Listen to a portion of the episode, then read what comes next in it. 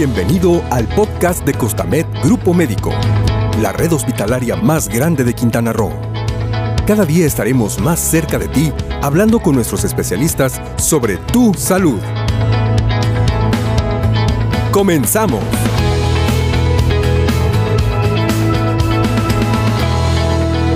¿Qué tal? Soy Abraham Silva y estamos en el podcast de Costamed, ahora con el doctor Ricardo Plancarte, algólogo. ¿Qué tal, doctor? ¿Cómo está? Muy bien, con el gusto de siempre estar aquí con ustedes compartiendo estas eh, pues dudas que espero se aclaren o, o que sean de utilidad informativa para la comunidad. Muy bien, pues bueno, vamos al tema. Al tema de hoy vamos a hablar de las fibromialgias.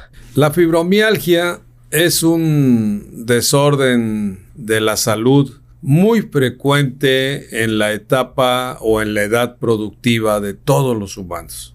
Eh, las últimas tres décadas se le ha dado ya un ah, lugar más ah, de reconocimiento a la existencia de, este, de esta patología que generalmente eh, es mal entendida mal comprendida por muchos médicos de diferentes especialistas y provoca que las personas que la sufren no encuentren eh, en, algún médico que desconozca de la información que genera este problema, provocan pues un desaliento, un desconsuelo en los pacientes porque no obtienen alivio con los tratamientos que les dan y empiezan a buscar alternativas y peregrinan de un médico en otro. Una de las cosas que me ha llamado mucho la atención en esta colaboración con el grupo Costamed es la alta incidencia, o sea, lo frecuente que es este problema en el sureste del país. Aquí, en Cozumel y, y en la península, llama la atención que es muy frecuente. No sabemos a qué se deba, no pensamos que sea un factor genético el que esté realmente predisponiendo esto. Pero eh, la fibromialgia existe, la fibromialgia se debe de diagnosticar por gente calificada y uno de los principios que tiene los médicos calificados en el tratamiento del dolor crónico, este es un problema que se vuelve crónico, eh, uno de los principios que, que, debemos de tener es creer en el paciente, en el sufrimiento del paciente. Allí empieza una adecuada interrelación médico-paciente.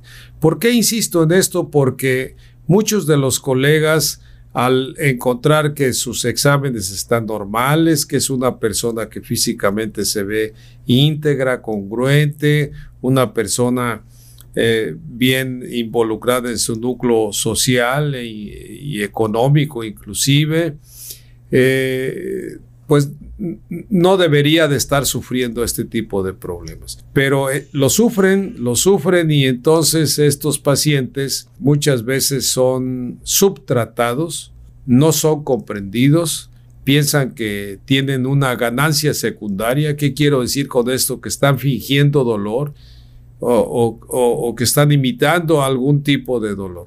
La fibromialgia es un dolor vago, difuso, no se localiza precisamente en un lugar, migra, los pacientes sienten que, que, tienen alambres que les, que les están sujetando o que tienen una gran contractura muscular en el cuello, en el dorso, en el abdomen, en las piernas no tiene un patrón específico salvo ese tipo de conductas. No responden, no responden eh, a, los analgésicos habituales. Eh, el problema de la fibromialgia en su origen es que puede ser un origen multifactorial. Hay muchos factores que pueden influir en predisponer la fibromialgia. Y entonces el tratamiento que se requiere generalmente es medicamentoso. Por fortuna no se necesitan implementar algunos métodos intervencionistas. Es medicamentoso, pero debe de ser un tratamiento multimodal para un problema de origen multifactorial. Ese es el punto. Que no se dejen. Que no se dejen, que no se dejen y que no lo hagan que se prolongue más que busquen a una persona entrenada en este tipo de problemas un clínico adecuado. La algología, a lo que yo me dedico, eh, conlleva pues una fuente de información, de entrenamiento en todos los problemas de, eh, que, que, traducen y que provocan dolor crónico o crónico agudizado. Entonces, la fibromialgia está dentro de, estos, de este tipo de problemas.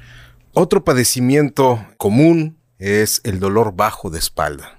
Sí, desde luego, esto a nivel internacional es, es, es, un dolor de cabeza para todos los sistemas sociopolíticos. Cuesta mucho dinero y le cuesta mucho dinero a las personas eh, y a las compañías de, de seguros, a las personas que tienen o no tienen también este tipo de soportes.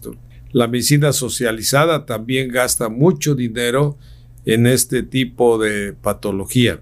El dolor bajo de espalda también es un tipo de fenómeno doloroso que incapacita, que limita y generalmente tiene una alta incidencia en la edad productiva. En un principio de las eh, dos décadas pasadas o quizá tres, prevalecía la incidencia en hombres. Ahora no es tan diferente la incidencia o la eh, en mujeres o, u hombres, ¿no? Y llama mucho la atención, eh, por lo menos al que les habla, que la última década particularmente he visto una notable incremento del dolor bajo de espalda en pacientes jóvenes que están eh, llevando o viviendo programas de ejercicio muy intenso. Ha, habido una pasión por el ejercicio y mucho de ese ejercicio es de alto impacto y este alto impacto eh, produce lesiones en las estructuras de la columna y en la proporción que estas lesiones se presentan y la intensidad de ese ejercicio eh, se llegan a, generar fenómenos dolorosos muy severos en los cuales se, se participan de varias estructuras. Muchas veces pensamos que el dolor bajo de espalda siempre va a estar vinculado a un desorden o a una anomalía del disco intervertebral. Y no a veces, no nada más es el disco, sino puede ser la faceta o puede ser que la vértebra se desplazó sobre la otra vértebra o puede ser inclusive que se ha generado un estrés mecánico constante en las estructuras del segmento, la faceta o el disco y se está comprimiendo el nervio porque se produjo una inflamación crónica y esa cronicidad puede evolucionar hacia una circunstancia degenerativa.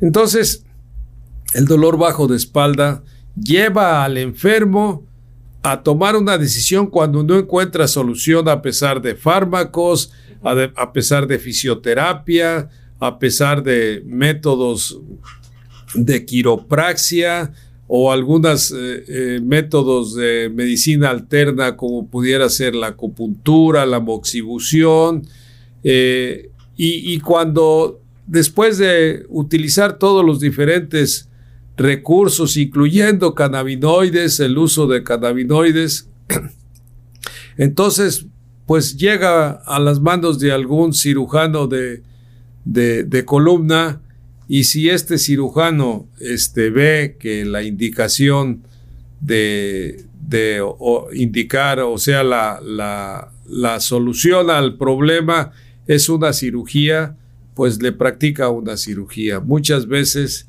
eh, son cirugías que pudieron ser evitadas. No estoy pensando ni diciendo que la cirugía de columna no esté indicada. Hay eventos traumáticos o postraumáticos en los cuales la cirugía es, eh, es la mejor opción para estos pacientes. Pero hay circunstancias de dolor, dolor bajo de espalda que pueden tener una solución sin actos quirúrgicos a cielo abierto. Y precisamente la especialidad de de algología intervencionista, lo que yo hago, pues es una especialidad que nos da muchas herramientas para resolver problemas del dolor bajo de espalda sin operar, sin abrir, y son métodos validados internacionalmente que, que tienen resultados muy satisfactorios y que han demostrado ser efectivos y que han demostrado sobre todo a muchos gobiernos cómo se pueden reducir los costos teniendo gente capacitada en, eh, en este tipo de especialidad. Muy bien, doctor. Entonces, a cuidarse esa gente que, que, no, que no tiene esa, pues, no, esa prevención para empezar a hacer ejercicios. No todos tenemos las, las, las características físicas para poder re realizar ciertos entrenamientos, ciertas actividades y también puede ser que eh, eh, la salud física laboral eh, que puede provocar este tipo de cosas, gente que está cargando, que está teniendo actividades de, cier de, de cierto modo donde no se cuida claro, esa parte. Claro, por supuesto, la medicina de trabajo, ¿no? Eso es muy importante, la medicina laboral. Eh, eh, ese, eso, eso que mencionas es, es, es, un, es una parte de este tipo de medicina ocupacional, ¿verdad? De la medicina del trabajo. Porque eh, si la persona está sometida por su trabajo a cargas eh, este, eh, importantes y no tiene una condición especial para hacerlo, puede causar lesiones.